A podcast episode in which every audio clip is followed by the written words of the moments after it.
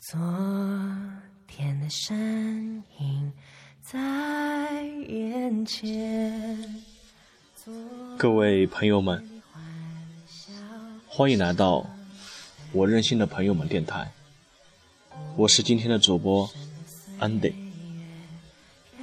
今天我给大家讲一个故事，故事的名字叫做《红豆生南国》。故事出处一点月微信公众号，作者纯之。我叫许南国，性别男。下班的路上，我满脑子都是回家要做什么菜。冰箱里剩了一根白萝卜，还有两根胡萝卜，几个甜椒，没有肉，有四个鸡蛋，一个红薯。完全搭不到一一起去，结果是我买了一份红烧豆腐外卖饭，还有五包装的康师傅。今天零下十六度，偏南风，风很大。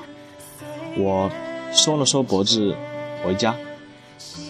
回家以后，把外卖放在我妈的面前。这么说特像骂人。我把红烧豆腐外卖饭放在茶几上，再推着自己母亲的轮椅，把她推到茶几前。筷子打开放在她的左手上，转身去开电视。然后我再自己去厨房煮一袋香辣牛肉面，外加一个荷包蛋。谢谢你，同志。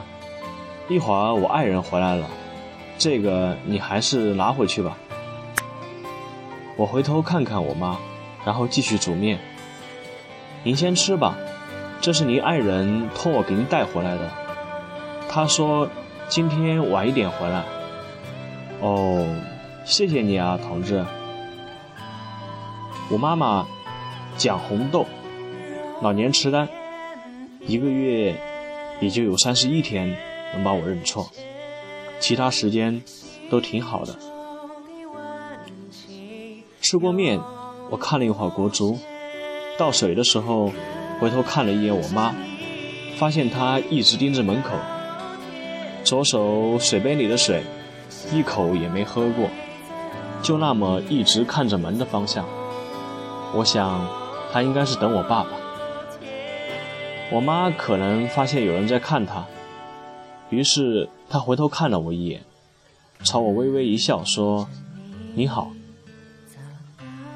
我每到这个时候，都有点难受，每次都像是被人狠狠地踢了心口一脚，突然间就不会呼吸了，然后心口那里一抽一抽的疼痛，用力往外呼气，也皱的鼻子一抽一抽的，和心口的疼痛一样，搞得我要发疯，颤抖的手指。已经夹不住烟，我却还是硬往嘴里送。原来我总觉得任何疼痛都是会有一个期限的，再大再难的伤，过个十年八年也一定愈合了。但那只证明了让你疼的那件事和那个伤是那么微不足道，微不足道到可以轻易忘记，或者换上替代品。妈，我是南国，我是你儿子。我慢慢的在我妈面前蹲下，说这句重复了百万遍的话。我妈看着我脸，笑得很温暖。你长得很像我爱人，等他回来了，我介绍给你认识。妈，我是南国，你生的儿子，屁股上还有一块红色胎记，您记得吗？南国，我妈的表情很迷茫，我的心被揪得更难受了。嗯，你说红豆生南国，你说这是我爸念的最好听的一首诗，你说我是你儿子，所以你取名叫南国，你还告诉我，要是有一天你把我忘了，我就说这个给你听，你记得吗？我有点哽咽。每次说到这儿，我都控制不住情绪。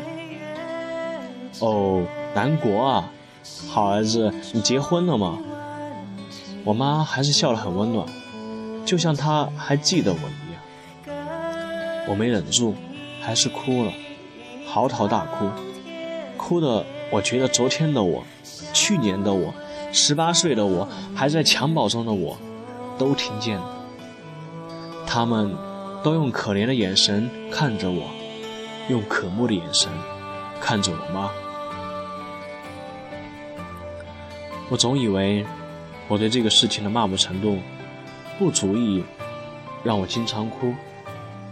当时拿到医生的诊断书的时候，我也觉得我一定能承担得了。但是真的发生了，我却经常承受不住，总是在我妈面前哭得像个孩子。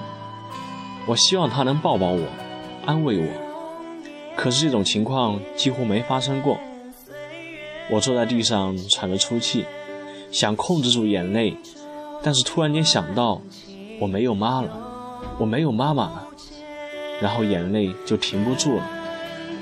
六年前我爸去世的时候，我都没有这种感觉，可现在我妈在我眼前，我却没有妈了。我始终都记得那一天，我下班回来。看见我妈穿着厚外套，坐在家里的沙发上，白色的衣服上有很多干涸的黄色液体的痕迹，浑身上下散发着腐烂的酸菜的味道。我皱着鼻子就嚷嚷：“妈，你干什么啊？你这样还让不让人活了？快把衣服扔了，你赶紧去洗洗。哎，你做饭了吗？”我妈看着我的眼神。有点浑浊，说道：“兰兰，妈妈今天给你擀面条，你快去洗洗手，一会儿等你爸爸回来，咱们一起吃。”我当时听完，头发都竖起来了，因为那时我爸已经过世两年了。妈，你说什么？我说：“快去洗手。”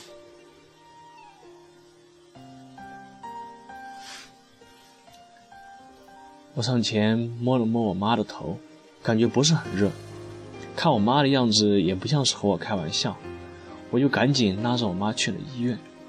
看完医生之后，我颤抖着扶着我妈回家。没办法想象以后我该怎么生活。我现在活得还凑合。擦干净眼泪之后，我开始给我妈擦脸、洗脚，然后。解开把我妈绑在轮椅上的绳子，轻轻地揉着那些被绑之后的痕迹，按了按我妈的肚子，问她想不想上厕所。她摇了摇头，下一刻就尿在了裤子上。终于哄得我妈睡着了。我检查了一下家里的门窗煤气之后，就拿出折叠单人床。放在我妈房间的门口，然后躺下准备睡觉。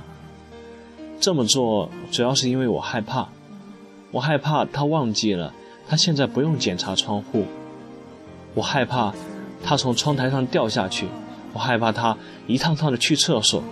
我在这里，她要什么都有我。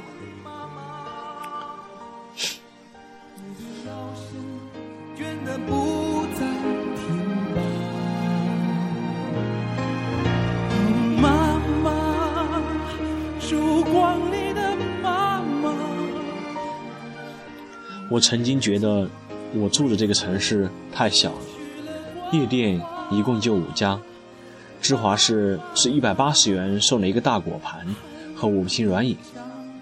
可是我现在觉得，我家里都大的让我发慌。夜里是最难受的时候，我总是会在夜里想起过去的很多事情，所以翻来覆去的睡不着。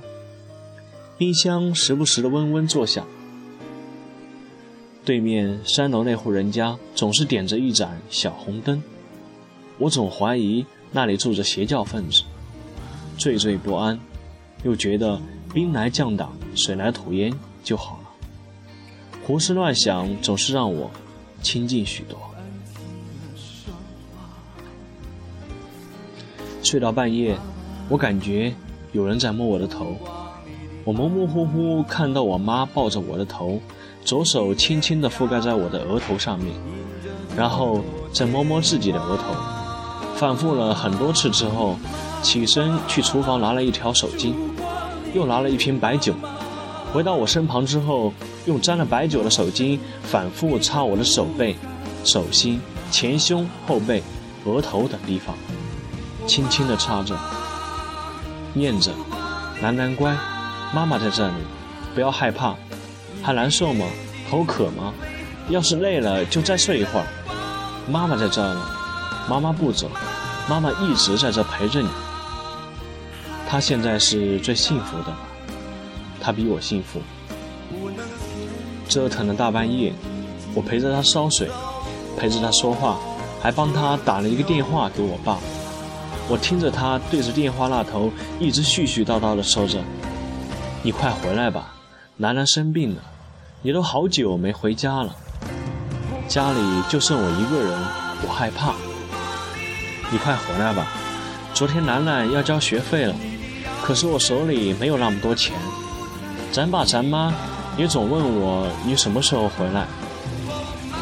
他说他一个人害怕，我更怕。”这是遗传吗？这样默默的坚守着的固执，是遗传吧？然后就是日复一日，日复一日。有时候上着上着班，我就会突然感觉空气很稀薄，找不到氧气，只能大口大口的喘着粗气。静下心来的时候，晒晒太阳，也会突然。释怀很多。我妈还在，她只是记性不好而已。她还记得我，她还很爱我。今天回家时，看见家里一片狼藉，七八个杯子睡在门口，厨房里到处都是果皮和油污，厕所里卫生纸散落满地。我妈正站在阳台，一件一件的。晾着像水龙头般滴水的衣服，我一把扯过衣服，他踉跄了一下，扶住了墙，没有跌倒。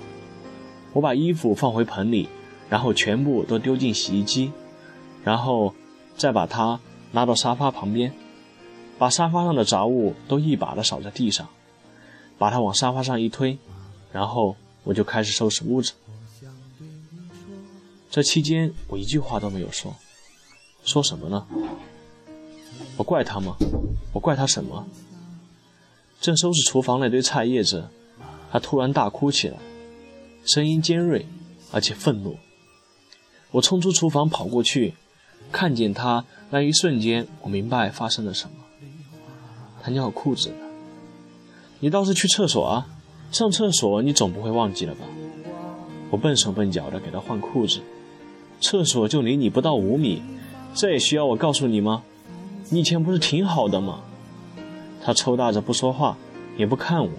你倒是说话呀！平时你也不是挺会说话的吗？说话你也忘了。我突然感觉有一股邪火窜了上来，我想压一下，就不再说话。你是谁呀，流氓！说完，他就奋力地向我打来。我忍不住了，大吼一声。妈，你能不能不闹了？我感觉有一股特别大的风在我胸口来回刮着，刮得我的心都干裂了，还在刮，好像要撕碎掉那颗心，好像睡了就结束了，睡了这场梦就醒了。我拉着他出门，指着门口的门牌号，大声吼着：“妈，你看看。”这是咱家，这是两千零二年买的房子，你记得吗？然后我又把他拉进屋子，指着电视对他说：“你看见这个电视没有？这是我四岁大的时候，你和我爸骑着三轮车带着我去县城买的。还有这个这个冰箱，一年你说冬天的菜太贵了，攒了两个月的钱，才买回来这么一个破冰箱。还有这个，是你在我高中毕业，知道我没考上大学的时候打我打出来的痕迹。我喋喋不休地指着这个，再指着那个，一样一样的指着给他看，希望他能想起点什么。还有这个男人，这个老男人，你认识吗？这是我爸。还有这个小姑娘，这个小姑娘，你是不是一点都不记得？这是你孙女，你孙女。我对着满屋子都大喊一遍后，才发现我家门口站着邻居李阿姨。南国啊，别这么激动，要不你先把你妈交给我吧，你先收拾屋子，我那饭都做好了，让你妈先跟着我吃点。我木然地看着李阿姨，不知道该说什么，心里的大风还在刮，可是没那么痛，有的。只剩麻木。我把我妈交给李阿姨，然后开始打扫房间。很多次，我都想把扫把和抹布丢了，我也从窗户跳下去算了。但是想了想，放弃了，因为我明天会后悔的。活着吧，活着，才都会有。收拾屋子，收拾到晚上十点，李阿姨来敲我家的门。我打开门，看见李阿姨满脸泪痕地看着我，手里还拿着我家削果皮的水果刀。李阿姨，怎么了？我把李阿姨让到沙发上，又倒了两杯水，打算仔细听听。我怕我听到我害怕听的消息。我的手不由自主地抖个不停。夜晚总是让人控制不住身体。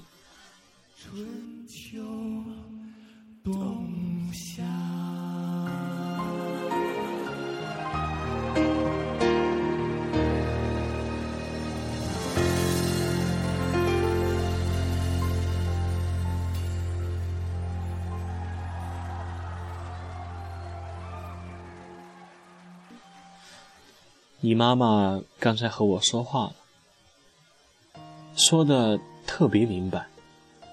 她说她想死。今天在家里清醒过来的时候，发现自己被绑着，当场就哭了。她好不容易解开绳子，找到一把水果刀想自杀的时候，突然想到了你，不敢给你打电话，就想最后看你一眼。他说：“他今天把屋子弄得那么乱，就是想让你嫌弃他。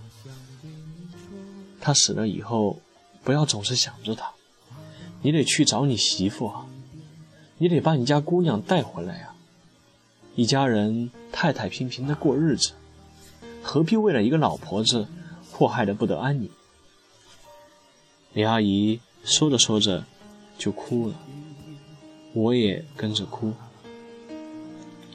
你妈说，她有时候明白的时候，看见你一个人在那里一根接着一根的抽烟，刚想制止，可是不一会儿又糊涂了。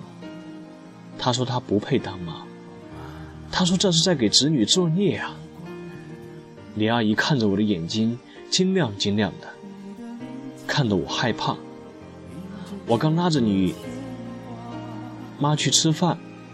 总觉得他走路走得别扭，仔细一看才看见，他把水果刀藏在袖子里，胳膊被划破了一大块，他也不吭声。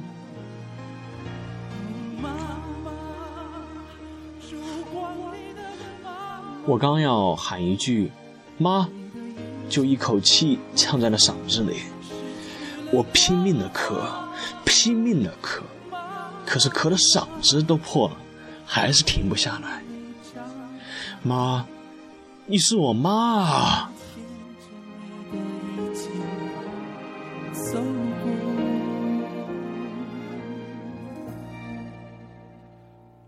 起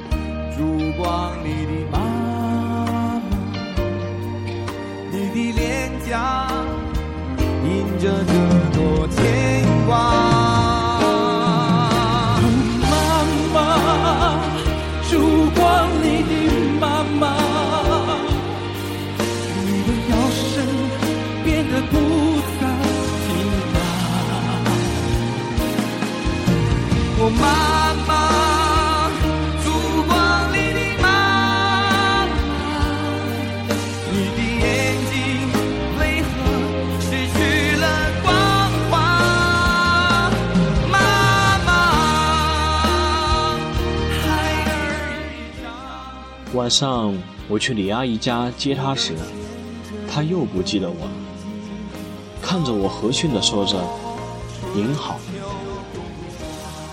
这之后没过一个月，她就去世了，睡梦中走的，很安详。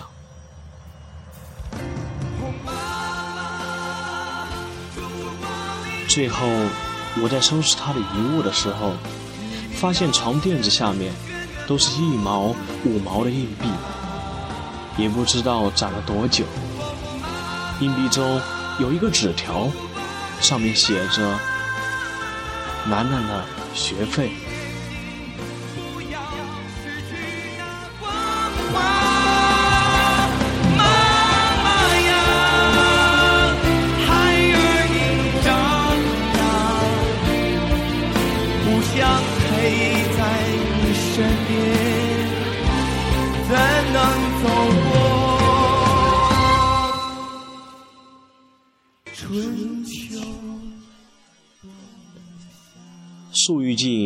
而分不止，子欲养而亲不待。朋友们，千万不要让等待成为遗憾。今天的节目就是这样子，感谢大家的收听，我们下期见。